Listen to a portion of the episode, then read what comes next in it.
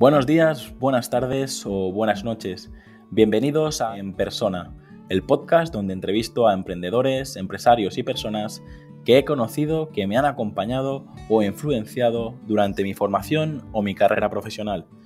No sé si estarás en el coche, paseando el perro, lavando los platos o en el gimnasio. Solo quiero agradecer que estés escuchando este episodio ya que has decidido invertir lo más valioso que tienes, tu tiempo. Antes de dar paso a la entrevista, me gustaría comentarte que para mí es muy importante conocer tu opinión sobre el podcast, así que si quieres ayudarme, escríbeme al formulario que encontrarás en llamapuyolcayón.com barra contacto. Bienvenido Marcos, ¿cómo estás? Hola Jaume, ¿qué tal? Pues todo bien por aquí, disfrutando de unos días tranquilos estas navidades, intentando desconectarme del trabajo dentro de lo posible, pero bueno, bien, muy bien. ¿Y tú qué tal?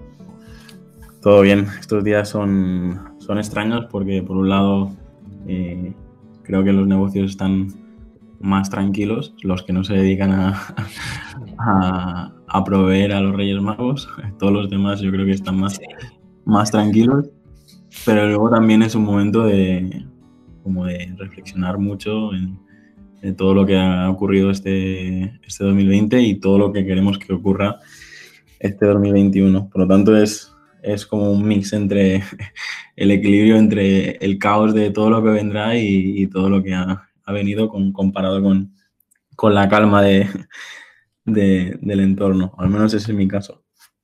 Sí, es, son unas navidades bastante extrañas, la verdad. Pero bueno, dentro de lo que podemos hay que intentar quedarse con las cosas positivas y aprovechar el tiempo, pues eso, pues para ver a la familia, a la que puedas y disfrutar de, estos momentos. Bueno, eh, como siempre suelo decir, eh, muchísimas gracias por aceptar la invitación.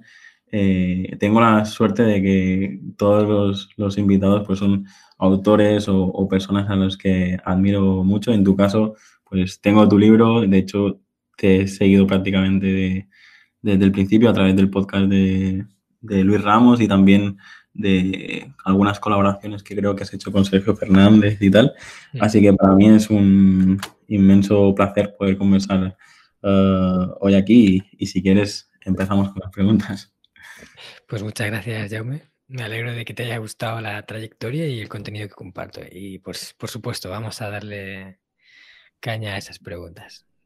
Voy a intentar, voy a intentar retener el efecto fan, porque entre fan de Japón y, fan de lo que escribes y tal, voy a intentar eh, ceñirme al, guion y, que sea lo más cómodo posible para el oyente y para ti, ¿vale? Genial. ¿Qué libro recomendarías y en qué formato te gusta leer? A ver, eh, libro voy a recomendar uno que me he leído hace poco y que la verdad me ha gustado mucho porque eh, estoy como recientemente bastante interesado en la filosofía de los estoicos y es algo que, está ahora oyéndose mucho. De hecho, hace poco hice una entrevista con, con Pepe García para su canal El Estoico, que tiene un podcast también. Y me compré el libro de, de Marcos Vázquez, que es otra persona que también sigo mucho y que tiene un podcast, el de Fitness Revolucionario. Es una persona a la que admiro y la verdad que, me ha encantado el libro, la, forma en la que lo ha plasmado todo, cómo es la filosofía estoica y la cantidad de recursos que tiene que pueden ayudar a la vida de cualquier persona que las aplique, bien sistematizados, bien puestos y con, conexiones a los antiguos, ¿no? a Séneca, Marco Aurelio, Epicteto, que fueron como los los grandes predicadores de esta filosofía y que además me ha resultado curioso ver cómo de forma natural se combinan con mucho de lo que yo eh, comparto en el sistema Hanasaki y en todos los aprendizajes que he hecho de Japón. Eh, encontré un montón de similitudes, con lo cual me reafirmé, por un lado, en ideas que ya tenía y por otro lado, encontré nuevas que ahora estoy empezando a aplicar y estoy seguro que me van a ayudar mucho. Y el formato para leer, bueno, yo creo que como todos nos, nos gusta como romanticismo leer en, formato físico, ¿no? El libro en la mano, el papel, pasar las páginas. Pero yo también soy bastante pragmático y, y reconozco que el ebook tiene muchas ventajas, como por ejemplo que en un solo dispositivo puedes tener cientos de libros, que los llevas siempre encima, que tienes una luz que te ilumina en la oscuridad, que puedes subrayar y luego extraer las notas. Y, y bueno, la verdad que voy hay ciertos libros que me apetece disfrutarlos más y los, los cojo en formato físico y otros que, directamente me los cojo en ebook porque además son más económicos, o sea, puedes comprar por el mismo libro más, o sea, por el mismo precio más libros. Entonces voy 50-50, digital y, en físico. Pues se me ha olvidado comentarte, Marcos, que justo esta semana sale la entrevista a Pepe García y, luego eh, vendrás tú, por lo tanto, estoy seguro que, también la gente que, nos escucha entiende un poquito más la, filosofía estoica. Y a mí me pasa un poco lo, que, lo que has comentado tú. Eh, también estoy en este momento de, estuve en el podcast con, con Pepe García hablando sobre el estoicismo, me he comprado todos los libros que, eh, que me recomendó y que estuvimos hablando. Y, es apasionante. Para todos los que no habéis escuchado el episodio de Pepe García, pues podéis escucharlo y seguramente eh, también eh, seguir a, Marcos. Todas las enseñanzas que también hace en su podcast, porque es lo que digo, yo esta manera de, pensar reafirma un poco como, como, pienso yo también y sobre todo que hace siglos que, se pensaba así y parece como que lo hemos olvidado, ¿no? Que, que no le hemos dado la importancia y, creo que es algo súper potente que deberíamos tener en cuenta todos, no solo la minoría, sino la gran eh, mayoría de la, de la sociedad. Eh, respecto al formato, ¿tu libro está en, en audiolibro, eh, Marcos? ¿Qué piensas de los audiolibros? Hmm. Bueno, por cierto, no sé si he dicho el nombre del libro, ¿es? se llama Invicto, el libro. Sí, sí, sí, lo has comentado, de Marcos Álvarez. Genial. Sí, el, mío, el sistema Hanasaki está en todos los formatos. Está en formato ebook, en formato papel y está en audiolibro también. Y los audiolibros, eh, sí, me encantan. O sea, es una fórmula muy buena para, para poder eh, adquirir información y, ir formándote utilizando pequeños espacios de tiempo que, que no puedes aprovechar con otra cosa. Lo que sí es que cuando lees como que me da la impresión de que integras más el concepto. Cuando lo escuchas, pues estás ahí escuchando y está bien, pero cuando lo lees en, físico, o sea, te estás ahí leyendo, como que entra más. Entonces yo prefiero, si puedo, los libros leerlos. Y para escuchar, suelo escuchar podcast. Suelo ser más fan de podcast porque es a lo mejor una entrevista a alguien, cosas que son más llevaderas. Pero es que el libro requiere atención, tiene que estar ahí escuchando, es mucha información condensada en, pocas palabras y si te desvías, piensas cualquier otra cosa en ese momento, ya reengancharte al libro de no sabes qué han dicho, ¿no? yo te lo comentaba porque me ha, pasado, me ha ocurrido algunas veces de, tener el mismo libro tres veces y decir, madre mía, qué desastre. Pero es verdad que creo que los, eh, es un poco lo que has comentado. Cada formato es, diferente y, te permite disfrutarlo en, situaciones diferentes. E incluso creo que eh, al, consumirlo de manera diferente en otro contexto, también aprendes de manera diferente. a mí eh, es un poco lo que te comentaba, que es un, fan de los tres formatos según el contexto. vamos, a, vamos a seguir. ¿Cuál es tu película favorita y cuál es tu serie favorita? Hmm. Pues película es difícil porque hay muchas que me han gustado y en diferentes ámbitos. Hay una que me impactó bastante y que siempre guardo con buen recuerdo y es una que se llama Crash. No sé si la has visto, pero bueno, Crash es una película que, ya tiene sus años, no, es muy antigua, pero tiene sus años. Y, el, tema que trata es de, cómo algo que tú puedes al principio juzgar como bueno, eh, luego realmente puede ser al contrario y viceversa, ¿no? sobre todo cuando juzgamos a las personas. Habla de esas historias en las que una persona dice, este, este tío es malo, ¿no? Por lo que ves que está haciendo, luego hace otra cosa y cambia tu perspectiva. ¿Realmente es bueno o malo? ¿Sabes cómo, cómo lo catalogas?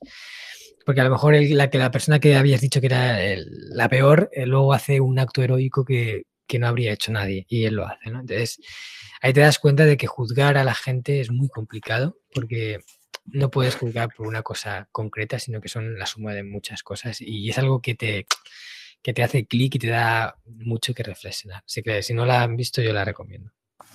Y serie. Bueno, yo soy súper fan, eh, aunque no, no, es una serie que creo que aporte muchas cosas positivas, pero es, es, una obra maestra que es Juego de Tronos, ¿vale? Es una obra maestra porque con el guion, los actores, la historia, esto es una, es una pasada.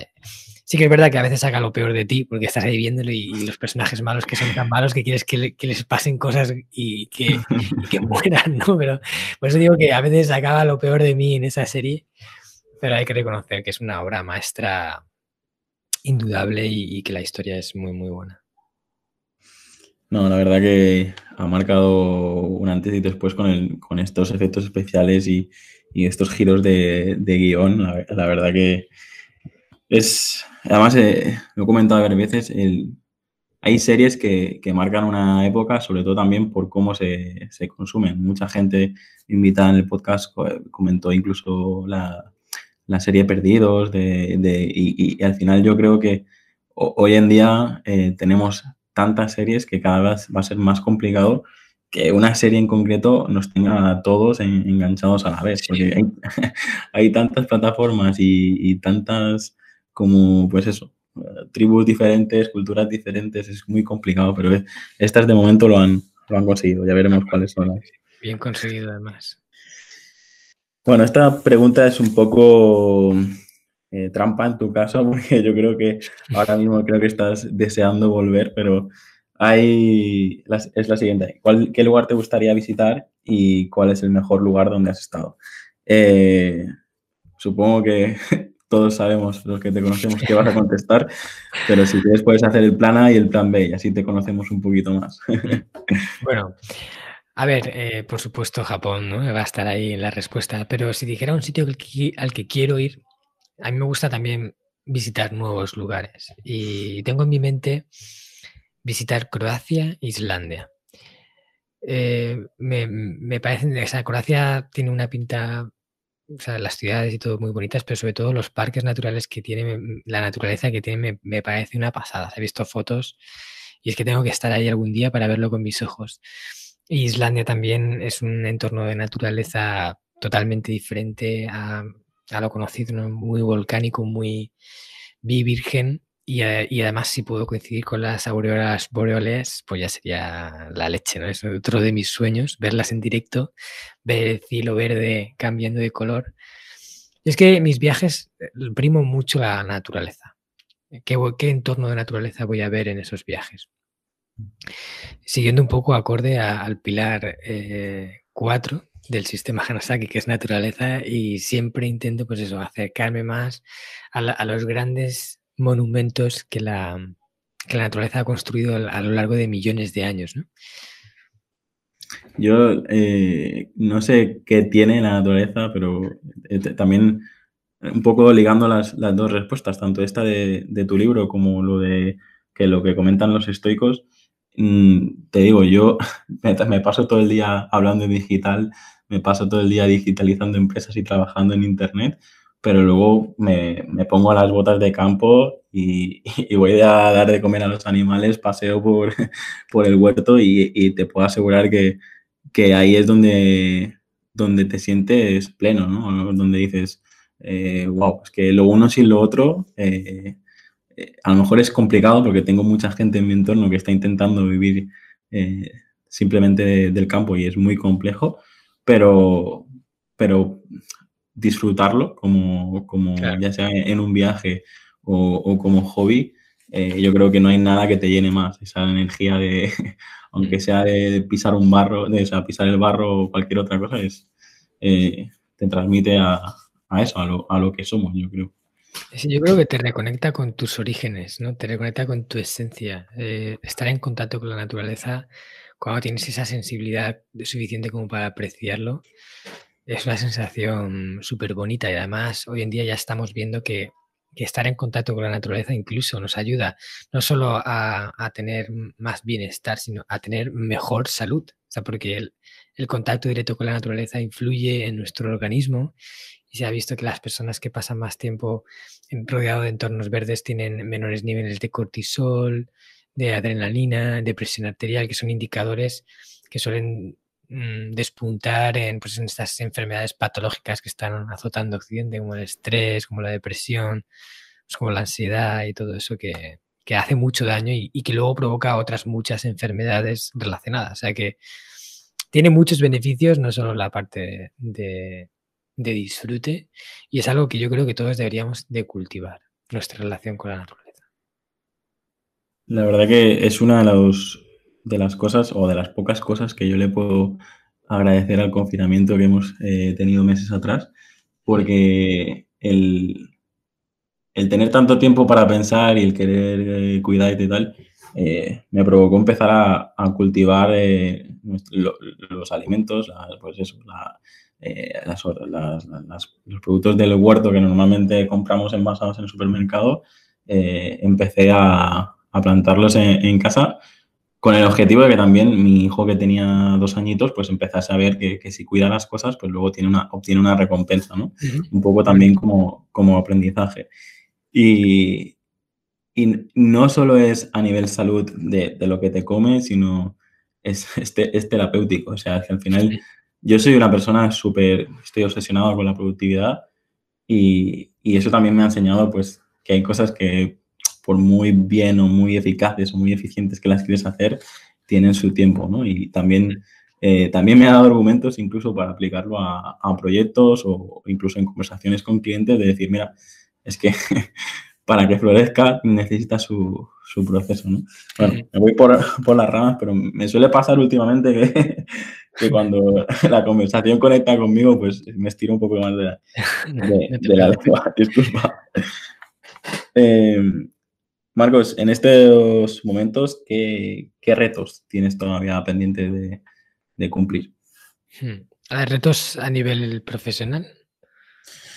Profesional, personal, como, como quieras. Es decir, eh, siempre también puedes dar las dos opciones. Es decir, no, hay filtros.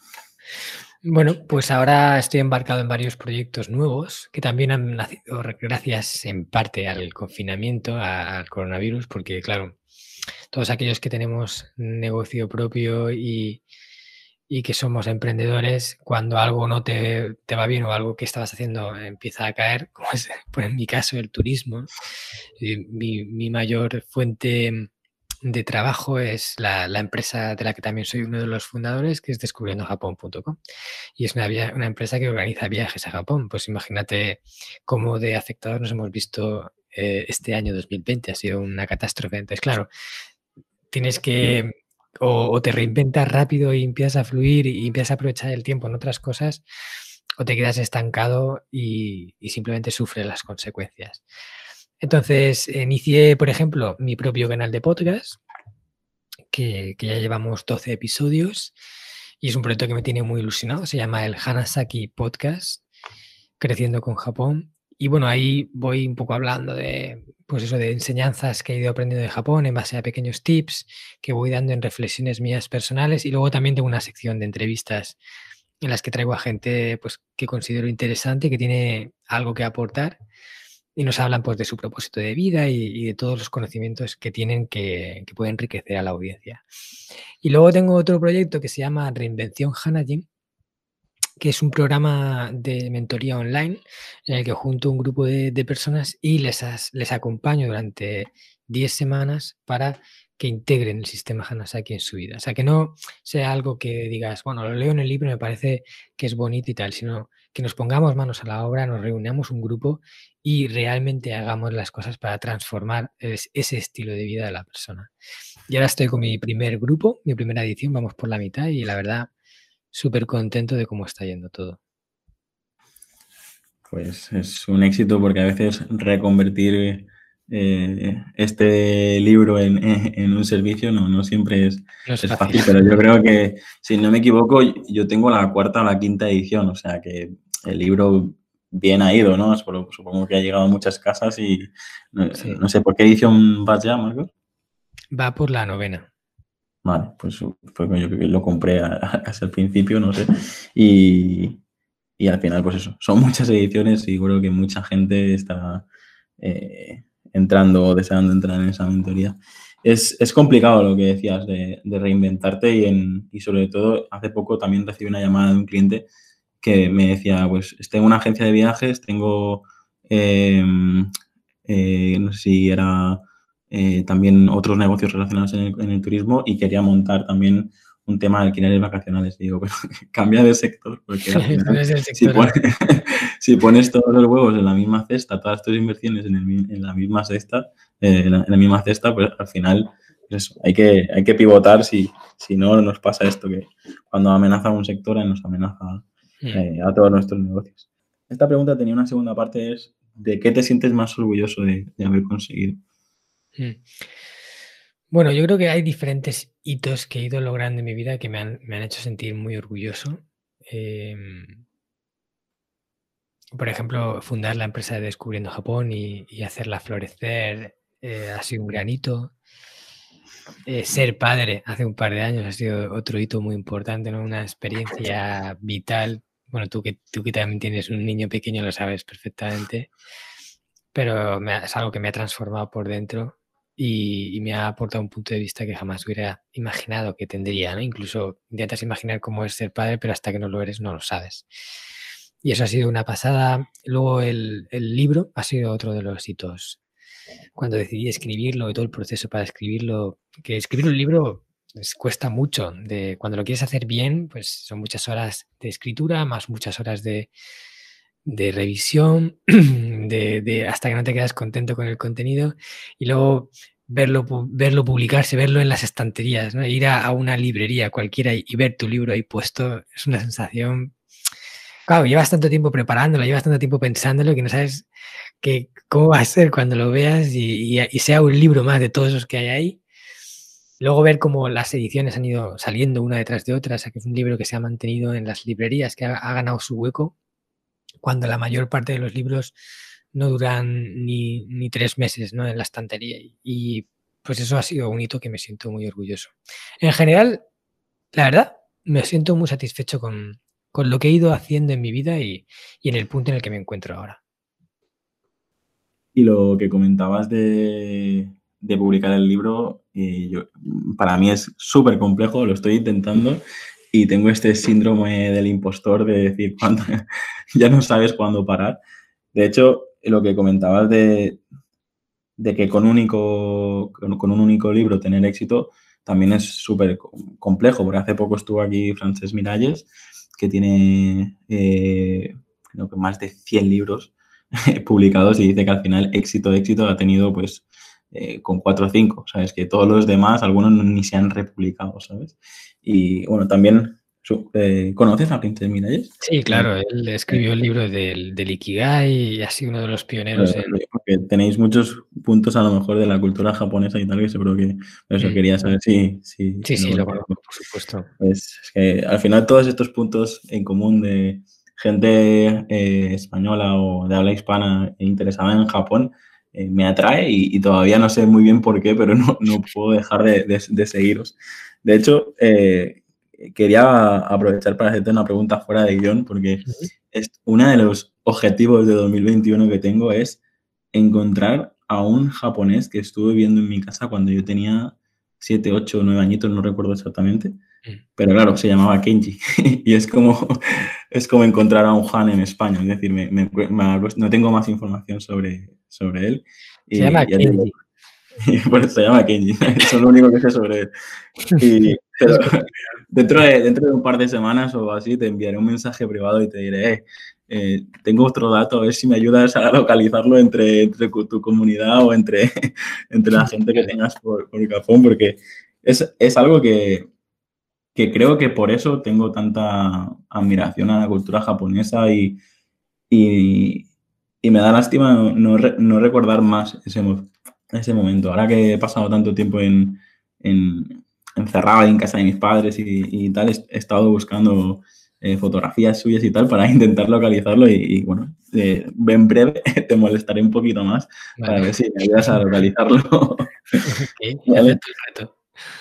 Muchísimas gracias. Vamos a seguir. Al final no puedo contener el, fan que te decía antes. Eh, la siguiente pregunta es, ¿qué te gusta hacer con el tiempo libre y con qué te pasa el tiempo volando? Vale.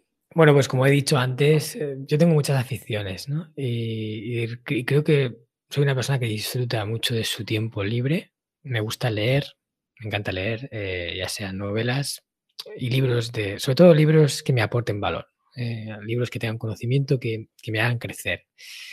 Pero cuando cojo una novela me engancho y, no paro. Luego me encanta la salida a la naturaleza, pasear por el campo. Me encanta pues, ver películas inspiradoras, ver películas esas que te, que te marquen, que te hagan, que te den reflexionar.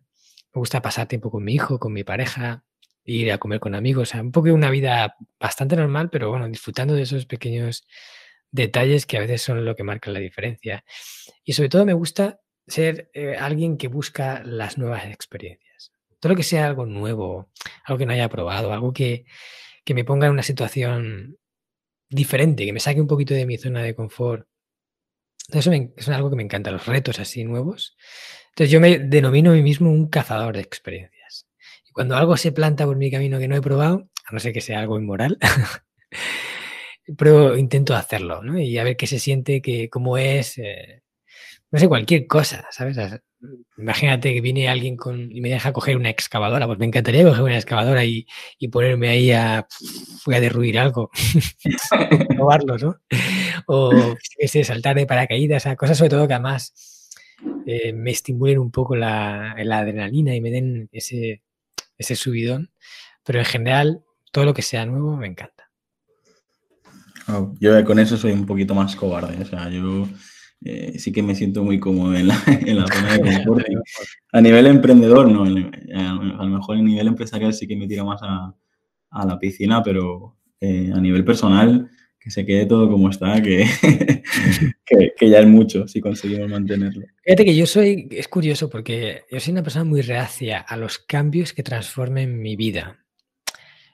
Eh, a todo aquello que vaya a, alterar la vida como es ahora, porque me gusta como es. Entonces, a lo mejor, por ejemplo, cuando, cuando vino mi hijo, yo no sabía cómo iba a ser. Sabía que iba a ser un cambio transformador. Y eso me daba, me daba reparo. Yo tenía mis dudas. De hecho, al final, eh, esto es un tema muy personal, pero, pero vino por casualidad. O sea, no fue una, cosa intencionada. No fue lo mejor que me podía haber ocurrido. Pero si yo hubiera tenido que que provocar ese cambio a lo mejor me hubiera costado más. ¿no? Entonces, lo que son los grandes cambios, eso me cuestan.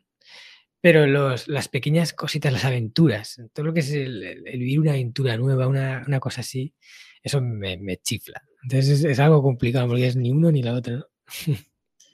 Bueno, yo creo que al final eh, en esto consiste vivir, ¿no? Yo, eh, ya que comentas a nivel personal, nosotros ahora estamos esperando el, el segundo y te puedo asegurar que dices, cuando te acostumbras el primero, dices, ahora que tenemos nuestra zona de confort, hemos logrado la estabilidad, volverá a ser un...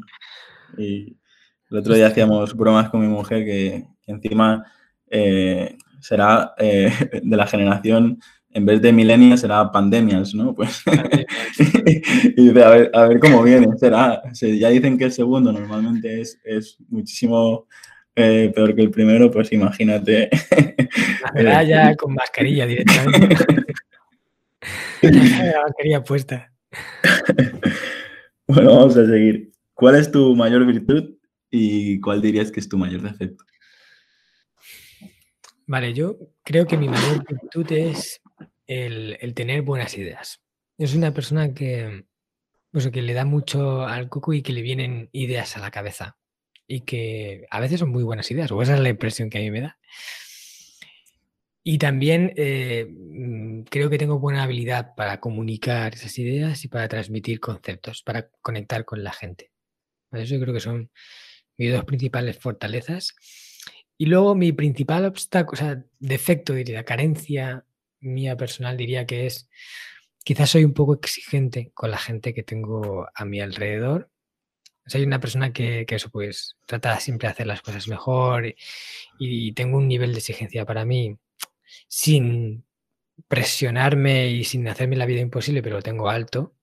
Y a veces peco de exigir a los demás también ese estándar, que, no tienen por qué cumplir, ¿no? Pero es una decisión mía, yo decido vivir así y, entonces a lo mejor luego veo que otros no lo hacen bien o lo como yo considero que, es bien y sin querer o queriendo, pero mal hecho, me meto en eso y, les digo esto y aquello, ¿no? Y sobre todo a mi pareja, por ejemplo, a veces la tengo un poco frita con, no, esto es así, esto es la mejor forma de hacerlo así. Y yo que es un tema que me estoy trabajando, a intentar soltar un poco eso y decir, bueno, mira, cada uno va a su, a su, ritmo, lo hace a su manera y lo que yo creo que es lo mejor no tiene por qué serlo y a veces cuesta entender eso por mucho que lo sepamos. Eh, yo con esto sí que hace poco he recibido una, una, gran lección y al final no es, no hay nada más desagradable que, que, que te ayuden cuando tú no pides ayuda. Algo así me, eh, algo así lo sentí, ¿no? O sea, ofrecer tu ayuda cuando nadie te lo pide eh, puede llegar a ser incluso insultante y, y al final es una de las cosas que, que me ha pasado a mí uh, últimamente, ¿no? Intentar ayudar a una persona que a lo mejor está parada en una situación económica complicada y tal, pero eh, al final la ayudas por, porque es lo que te sale como instinto y, y, al final acabas provocando el efecto contrario. O sea, por lo tanto, yo creo que es, eh, es algo que, que, los que nos marcamos objetivos, que estamos pendientes, ¿no? El, el, el Kaizen, ¿no? La mejora continua ahí, pues al final no, no todo el mundo eh, eh, vive así, te digo. A mí me ha, me ha pasado factura en, en, en amistades por, porque forzar algo que no, no, necesariamente es el punto de vista de, de, de todo el mundo. Claro.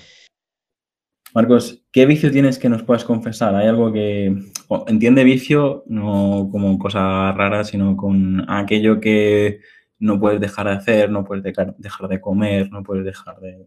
No sé. Pues mira, este es un tema que tengo bastante trabajado, porque de hecho en el sistema Hanasaki, el pilar salud, eh, uno de, de, los puntos que los que hablo se llama libérate de las cadenas y es libérate de todo aquello que necesitas para estar bien, ¿no?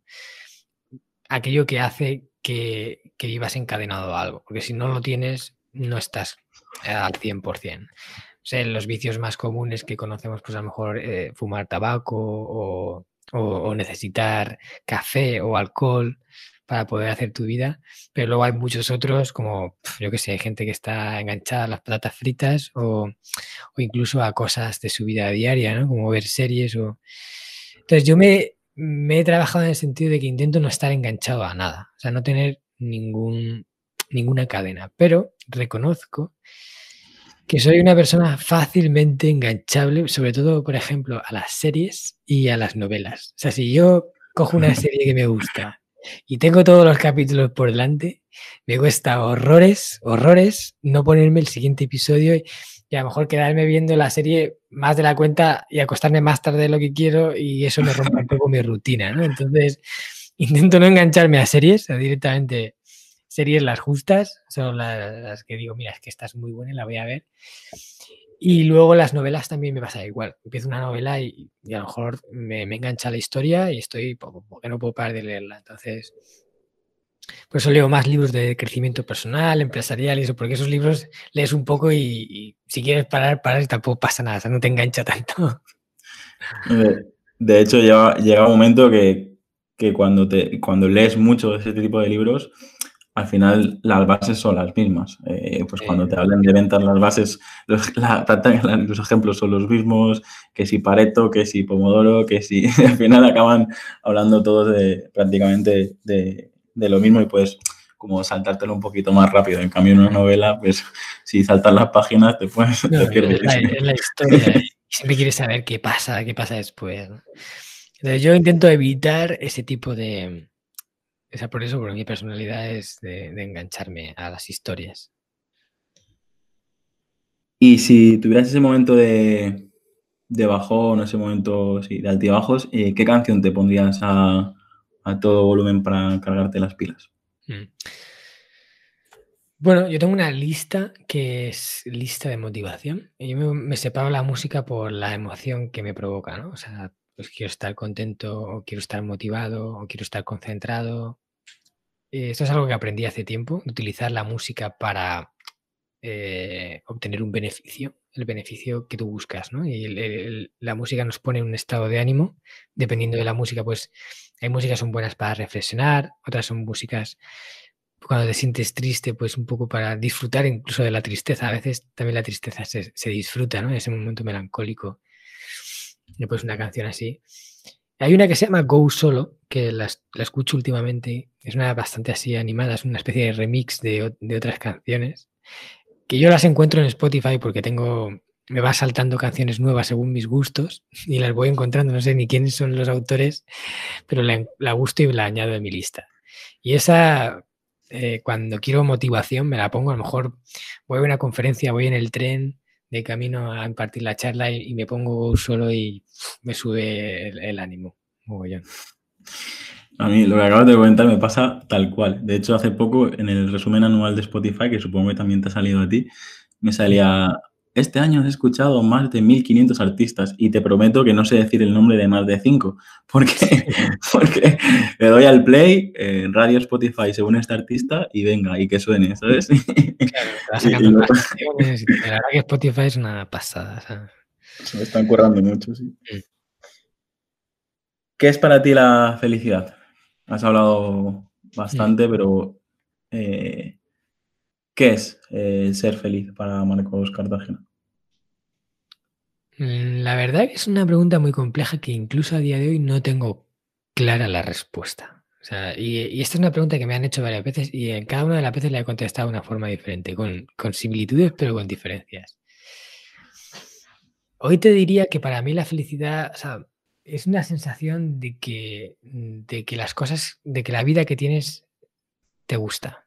O sea, de que, todo está bien. No sabría muy bien cómo decirlo, ¿no?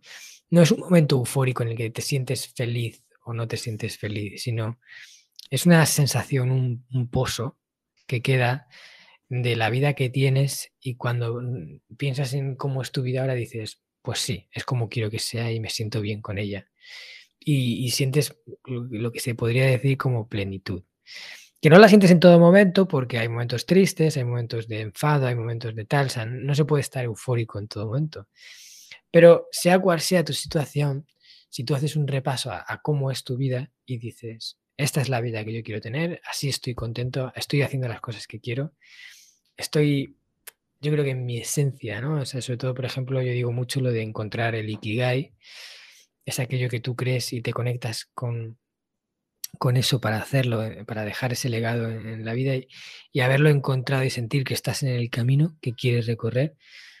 Incluso aunque a veces para hacer tu Ikigai realidad tengas que pasar momentos que no quieres hacer o cosas que no quieres hacer, pero no todo es eh, pompones ni confetis. ¿no? Hay momentos difíciles, momentos que te gustan, momentos que no, pero cuando haces un balance dices, estoy en el punto que quiero estar y este es el camino que quiero recorrer. Cuando estás ahí, yo creo que sientes felicidad? O, eso que dicen que es la felicidad. Es complejo. Y yo creo que por muchas, te lo preguntarán a lo mejor dentro de seis meses, dentro de un año, y, lo bonito creo yo que es que más o menos la respuesta cambia, ¿no? Eso significa que vamos, que vamos aprendiendo un poco. Mm. Si tuvieras la oportunidad de, de darle un consejo a, a tu yo de, tu infancia de 8, 9, 10 años, eh, ¿qué le dirías? Pues le diría, confía más en ti, porque tienes un potencial increíble. Pero ese, eso eres tú y todos. Cada ser humano tiene un potencial increíble. Y, y, depende de uno, de uno mismo, sacarlo o no. Y hay gente que no saca ni un 2% de lo que lleva adentro y de lo que puede aportar al mundo. Y otros que sacan muchísimo más. Entonces me animaría desde antes a confiar en que tienes ese poder, que no es un poder irreal, no es que puedas volar ni que puedas hacer cosas imposibles. Por supuesto, el ser humano tiene limitaciones, debe de conocerlas para no estrellarse con paredes y, realmente abrirse la cabeza. Entonces no puedes querer lo imposible, pero puedes llegar mucho más lejos de lo que normalmente crees que puedes llegar y tener esa confianza desde el principio de que, de que tienes fuerza, de que tienes creatividad, de que tienes eh, capacidades suficientes para recorrer caminos que ahora crees imposibles y, y, empezar desde antes creo que hubiera sido genial. ¿Cómo crees que será el futuro? ¿Está esa pregunta cada vez ha ido cogiendo más peso de la entrevista, pero quiero ver un poco cuál es tu punto de vista del futuro a nivel tecnológico, a nivel laboral, a nivel medioambiental, un poco cómo ves tu futuro y luego em, esta parte de qué mensaje eh, te gustaría congelar o, guardar para escucharlo dentro de unos años, como, como esa frase ¿no? que, te guía en, lo que piensas ahora y que quieres conseguir más, más adelante. No sé si me he explicado bien. Bueno, a ver, la primera parte de la pregunta de cómo será el futuro, yo ya te auguro que será diferente, porque si hay algo que, tenemos claro es, es, que, es que el cambio es la única certeza. De hecho, sobre esto hablé en el último episodio del podcast en el que hice unas reflexiones sobre el 2020 y una de las cosas que más eh, he entendido, aunque ya sabía, pero bueno, la, he como integrado más, es el hecho de que, de que la vida es un, cambio constante y de que todo va siendo siempre diferente y que muchas veces cosas que, pensabas imposibles o que no van a suceder nunca de repente suceden y cambia la realidad, ¿no? Como ha pasado con el, con el COVID-19 y, este año que ha sido rarísimo y nadie podía esperar. Entonces, el año que, el año, o sea, los años que vienen, yo creo que van a haber muchos cambios y cada vez más rápidos. Es un poco la tendencia. La verdad no sé cómo va a ser, porque o puede ser un desastre o puede ser una maravilla. O sea, si el ser humano consigue eh, aprovechar su potencial para construir algo mejor en vez de destruir lo que ya tiene, o sigue por esa tendencia de, confrontación, de competencia, de países contra países, y eso se va agravando y al final acabamos en, un desastre, ¿vale? O sea que ahí los escenarios están abiertos, ahora mismo las cartas se están jugando, depende de que todos intentemos, o la mayor parte de las personas intentemos jugar esas cartas que van a hacer que la balanza caiga en el lado positivo en vez del negativo. Yo por mi parte, una de mis misiones en la vida es colaborar para que así sea yo lo hago a través de la divulgación de conceptos que creo que son valiosos y que pueden transformar la vida de las personas y, de, y del conjunto en general, porque si una persona cambia, todo cambia a su alrededor y todos somos parte de, o sea, es como decía mm, la Madre Teresa, Madre Teresa de Calcuta, ¿no? Que decía, eh, somos, a ver si soy capaz de decirlo, somos simples gotas de agua, pero una, una el mar no sería el mismo sin esa gota de agua. O sea que tenemos una influencia muy pequeña, pero la tenemos. Y, el mar necesita cada una de las gotas que tiene para ser el mar.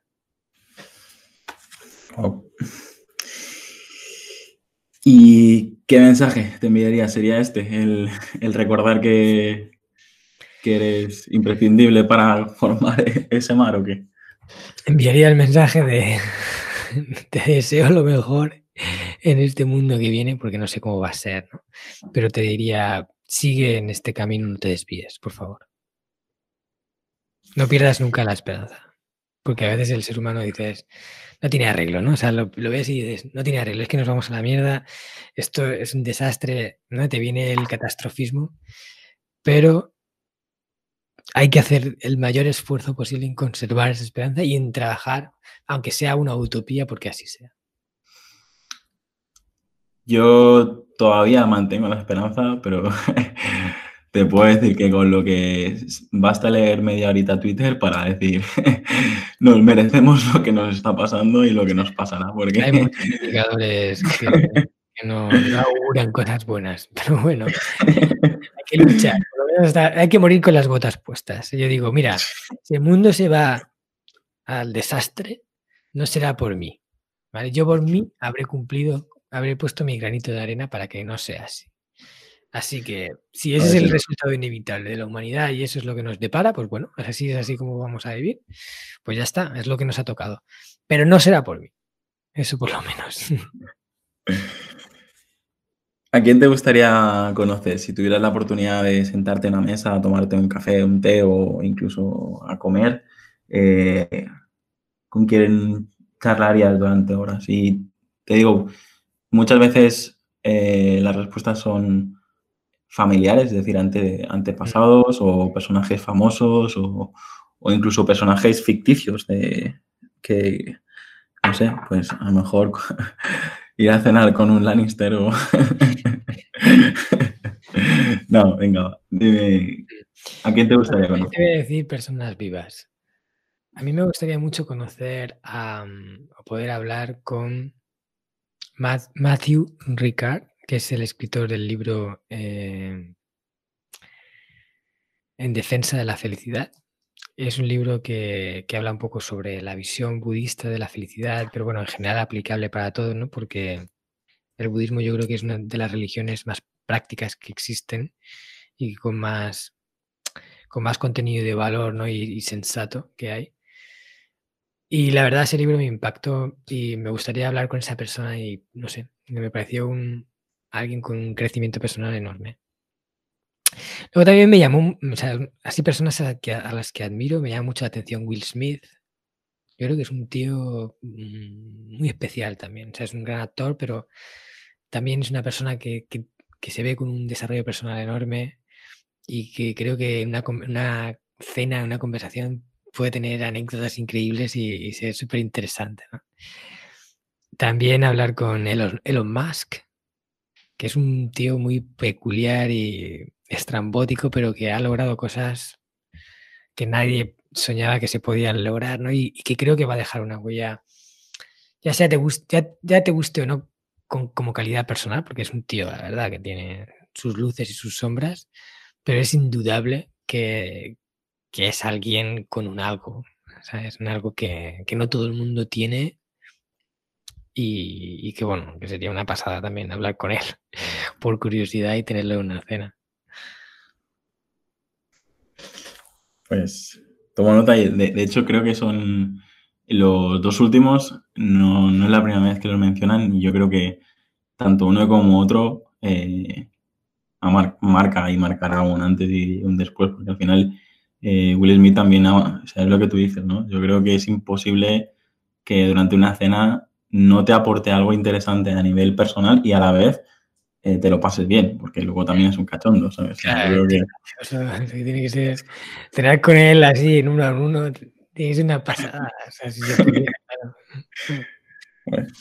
si, se, si, algún día le van mal las cosas, lo puede poner ahí entre sus servicios y seguro que se pone. Con, con Will Smith. No me seguro que se hincha a cenar. cena gratis y encima le pagan por ir. Mm. Eh, ¿Qué ha supuesto emprender para ti? El, dejarlo todo y, y vivir de tus propios esfuerzos. ¿Qué ha supuesto emprender? Yo he sido una persona que siempre he tenido muy clara desde el principio, perdona, que, eh, que quería emprender. Eso lo he tenido claro desde el principio. O sea, yo ya cuando era pequeño ya pensaba en mi, empresa, o yo voy a ser, o sea, no pensaba en qué empresa quiero trabajar. También un poco lo he mamado en casa. Mi, padre era emprendedor y en mi familia hemos sido muy emprendedores. De hecho, ninguno de mis hermanos trabaja para ninguna empresa. Todos tenemos nuestros propios proyectos. Y claro, cuando ya lo tienes tan claro desde el principio, como que no tienes duda, ¿no? Pero para mí emprender ha sido un camino de aprendizaje muy grande de, tener momentos muy duros y de tener momentos muy, muy bonitos, pero sobre todo de haber aprendido muchas cosas. Y, ha sido darme la posibilidad de construir a nivel profesional la vida que yo he querido construir. Y eso es difícil de hacer si no emprendes. Es posible que encuentres un trabajo a tu medida, puede ser, que encaje perfectamente con lo que tú quieres desarrollar, en el sector que tú quieres desarrollar y que aportes lo que quieres. Puede ser, y de hecho existe, ¿eh? pero es complicado porque cuando trabajas tienes que amoldarte al puesto y el puesto no lo construyes tú, lo construye otro. Pero cuando tú emprendes, tienes más libertad para eso. Y de hecho, el tipo de agencia que tenemos nosotros de viajes a Japón es una agencia, pero totalmente diferente, esa que, que busca la esencia de, del país, de mostrarte Japón de una forma diferente, de que puedas conocer ese auténtico Japón, de no llevarte solo a los típicos sitios, sino también a esos rinconcitos más escondidos donde los grandes grupos nunca llegan. El hecho de poder decidir el itinerario sin, sin, ninguna restricción, como tú crees que es la mejor forma de hacerlo, pues te permite entregar ese punto de creatividad única que tienes tú, que tenemos todos, pero que, que al hacerlo, pues ves ese producto hecho y a mí me llena de satisfacción. Entonces, yo no concibo mi vida sin emprender. De hecho, yo creo que ya pasé el camino de vuelta, de no hay vuelta atrás, ¿no? Porque cuando empiezas en este mundo a emprender y tal, escribes tu libro, no sé cuál, tal, luego, ¿con qué cara vas a una empresa a buscar trabajo? O sea, ya has, quemado las naves y, y te, vas a buscar trabajo y dicen, ¿qué pasa? ¿No te ha ido bien lo tuyo y vienes aquí a, trabajar de los míos? es complicado yo, volver atrás. Yo creo que el trabajo, el puesto lo tendrías asegurado, como mínimo en, no sé, en, algún departamento de recursos humanos o, yo qué sé, yo, creo que con todo lo que aportas, eh, el trabajo lo tendrías asegurado. El problema sería que tú probablemente, después de disfrutar de tu libertad y de tus decisiones y tal, eh, volver a un puesto fijo es como encerrarte en una jaula. Sí, es difícil. Ya cuando has probado esto, que tiene sus cosas buenas y sus cosas malas, porque por ejemplo, estamos en Navidad, tengo vacaciones, pero bueno, yo no me desconecto del todo del trabajo prácticamente nunca. Siempre hay pequeñas cosas que a lo mejor me levanto un poquito antes por la mañana para hacer con el portátil y luego ya estoy todo el día despejado. Pero tampoco lo hago a regañadientes, es una cosa que me cueste, porque hago las cosas que quiero y Mira, yo he, trabajado para otras, para, en cuenta ajena, sobre todo para ahorrar cuando me fui, me quise ir a Japón, etcétera. Y cuando emprendes, dejas de contar el tiempo que te queda para dejar de trabajar, para contar el tiempo que te queda para poder terminar todo lo que tienes que hacer. O sea, dejas de mirar el reloj en plan, uff, me quedan dos horas para salir, a mirar el reloj a decir, Uf, solo me quedan dos horas, tengo que darme caña porque como no termino dos horas, todo lo que no termine se me queda ahí. O sea que se te pasan las, a mí se me pasan las mañanas volando, pero volando, volando. Y antes cuando trabajaba a lo mejor, yo me acuerdo cuando trabajaba en una empresa cargando camiones, una empresa de carga y descarga, ¿no? Por las noches, eh, miraba el reloj, solo han pasado 15 minutos. Luego decía, ya habrá pasado una hora, 10 minutos se me hacía eterno, ¿no? Hasta que salía. Eso, bueno, es un poco relacionado con lo que comentabas de, del Ikigai, ¿no? Es, eh, estaríamos haciendo todo el día lo que nos gusta, pero luego invertir nuestro tiempo en, aquello que no nos gusta. Yo, mira, te, te comparto mi lista de tareas antes de que acabe, de que acabe el año. se, supone que, que, tenemos que hacer unas tres por día, pero, pero es al final siempre nos exigimos más de a nosotros mismos. La siguiente pregunta es un poco así extraña o, eso, percibo en la cara cuando, cuando se la hago a los invitados y es cómo te gustaría ser recordado. O sea, todo el mundo se imagina ahí en, su propio funeral, pero no hablo tanto de, de, ese momento, sino de eso, es decir, cómo, ese legado que todos estamos construyendo, tomando nuestras decisiones y, en el día a día, eh, ¿cómo te gustaría que se recuerde? Mm. A mí me gustaría que me recordaran como alguien que construyó un mundo mejor, en definitiva. O sea, que cuando la gente piense en mí diga, gracias a Marcos, el mundo en el que vivimos fue mejor.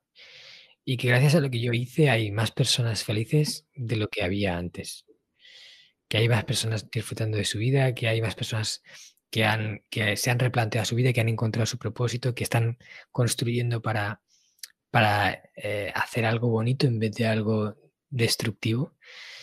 Y, que real, mi sueño es eso, es que, que, haya podido dejar una huella grande en el mundo, ¿no? O sea, como, como querer, me gustaría eso. Que la gente me recuerde y diga, Marcos fue una gran persona. ¿Qué lema te define? ¿Qué, mensaje te acompaña día a día? Pues tengo varios lemas. Hay un lema que, es, que siempre me repito y es el movimiento genera movimiento. Y es eso de que mm, cuando haces algo, siempre hay piezas que se mueven alrededor de ese algo que has hecho y, y algunas son predecibles, otras son impredecibles. Lo que está claro es que algo se va a mover. Entonces, cuando entras en acción, pones en práctica las ideas que tienes, que crees que son buenas, pero las pones en práctica de verdad, luego ocurren cosas que jamás podías haber predicho y que muchas de ellas son hermosas y bonitas, ¿no? Entonces siempre me digo a mí mismo, el movimiento genera movimiento para nunca estar, o sea, o intentar no estar parado. Intentar estar haciendo. Aunque bueno, esos momentos de break también vienen bien. A veces hay que parar para, para poder seguir, ¿no? El, clásico de afilar el hacha, pues hmm, hay que afilar el hacha para, poder continuar. Luego hay otro lema que me gusta mucho también, eh, que este lo aprendí desde ya hace bastante gracias a un libro que muchas veces he recomendado, que en esta ocasión no, pero, pero también lo podría haber hecho, que es el de, el de Alex Rovira, el de la buena suerte. Es un libro muy sencillito, una, una historia que narra un poco una moraleja, y es que cada uno tiene en su mano la posibilidad de construir su buena suerte. Y es verdad que hay, o sea, todo lo que tú quieras hacer no lo vas a conseguir. Pero si tú haces lo que hace falta hacer, aumentas mucho las probabilidades de conseguir las cosas o de que las cosas salgan bien. Entonces tú puedes tener suerte, que es esa, esa, ayuda extra que te cae por el azar o por quién sabe qué. Hay veces que tienes suerte, punto. O sea, tocas con la persona, vas a hablar con uno y de repente es la persona adecuada por, por la que sea y surge algo ahí. Pero cuando, cuando tú hablas con esa persona, seguramente si no hablas de la forma correcta, con los modales correctos, eh, no ve en ti alguien con el que hacer, o sea, no te has quizás trabajado o no has hecho las cosas de antes, a lo mejor no hubiera surgido nada. Entonces, eh, cada uno puede construir su buena suerte. Y eso es muy importante tenerlo en presente, porque eso te da la llave de tu destino. Y no es un destino que tú puedas decir, mira, lo voy a, lo voy a diseñar arquitectónicamente y va a ser así, porque luego la vida va tomando parte, pasan cosas que no podías haber predicho, pero tú siempre vas como orientándolo hacia donde quieres, como navegando esas olas, ¿no? No las olas te, te navegan a ti tú navegas las olas. No decides qué ola viene, pero sí decides cómo la coges, por qué lado la coges, cómo, cómo pones el timón. Todo eso está en tu mano. Y, tener claro eso, de que eh, en parte, en una gran parte, el destino está en tu mano, también es un mantra que, me repito siempre. Pues precisamente la, la siguiente pregunta era si tenías alguna historia más que contar. Y yo creo que con esta y con todas las que aprovecho para invitaros a todos a, escuchar su podcast, porque tanto las experiencias vividas propias de, cuando visitaste Japón y, y, al final yo creo que en Marcos, si, los pocos que creo que no lo conocéis todavía, eh, escuchad su podcast, eh, visitad sus redes sociales, que ahora nos, nos comentarás, pero ya te digo, yo eh, además te tengo que decir que otra de tus fortalezas es ese tono de voz que es incluso hasta relajante, que yo te digo que yo me pongo un podcast tuyo y digo, o sea, es, lo que decías antes, la, fortaleza de la comunicación. Eh, creo que has acertado más que nunca de, ponerte a trabajar este podcast, porque la verdad que yo, al menos los episodios que he escuchado, que creo que son prácticamente todos, porque lo tengo ahí en, el feed, eh, es, esa, es ese mix entre entretenimiento, pero aprendizaje y a la vez a mí, no sé a los demás, a mí, eh, hay podcasts que me los pongo velocidad por dos, en plan, a ver qué ha dicho este y que como que casi le tienes que, escuchar por, casi por obligación, ¿no? Porque es alguien que, te interesa, ¿verdad? Y luego hay podcasts que es, vamos a, disfrutarlo. A, disfrutarlo, pues me tumbo al sol con un cafetito y, a disfrutarlo. Y la verdad que eh, eso, eh, que todos los que queramos escuchar su, alguna historia más que, tenga que contar, vamos a seguirle todos a, su podcast porque la verdad que vale mucho la pena. Y ahora sí, pues para agradecer tu tiempo, Marcos, eh, te corto hasta el agradecimiento, madre mía. Eh, disculpa, que lo que quiero es ahora, pues el tiempo que, que, nos queda, pues que sea es una despedida de, que la gente eh, sepa dónde te puede encontrar, dónde, este, por ejemplo, este nuevo servicio que, que comentabas de las mentorías, eh, déjanos claro dónde, dónde lo podemos encontrar todo y, así pues eh, espero que como mínimo alguien te, te pueda aportar esta entrevista. Qué bueno. Bueno, primero darte las gracias por, tus palabras. Eh, de verdad me alegro mucho que, el podcast te aporte y sobre todo que te dé un momento de, paz y de calma y que, lo puedas disfrutar. No solo te aporte un conocimiento, sino que también una experiencia bonita al escucharlo, porque ese es sin duda el propósito con el que lo he hecho. eh, las músicas que le meto, todo el cariño con el que elaboro los temas, es, más eso, más para que alguien se lo ponga y, lo, y lo disfrute. Y veo que contigo está siendo así, así que por ese sentido me alegro muchísimo.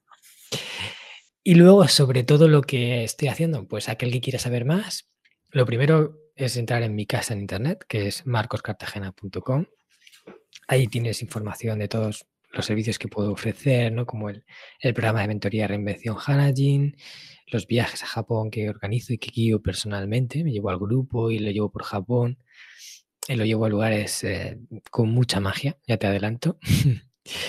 Luego en nuestra empresa en descubriendojapón.com, ahí tienes todos los circuitos, tenemos un equipo de guías que siguen las mismas mismos patrones que, utilizo yo, o sea, son españoles o españolas que han vivido en Japón, que hablan el idioma y que son amantes de Japón. Somos un equipo súper bonito y todos los viajes que organizamos yo creo que, tienen ese punto extra que, es difícil encontrar. Y luego también, por último, en, mis redes, en Marcos Cartagena en Instagram y en Facebook, que son las que más trabajo, en LinkedIn también. Y en mi podcast, Hanasaki Podcast, en Spotify, Evox, sobre todas las plataformas será un placer estar en contacto con, toda la audiencia a través de esos medios.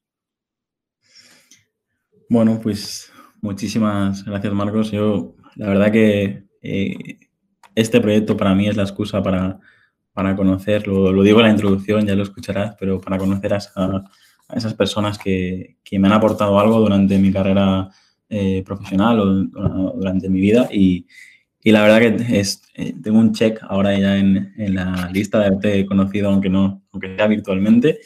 Y te tomo la palabra de buscar a Kenji, que, su, que a saber lo que ha pasado.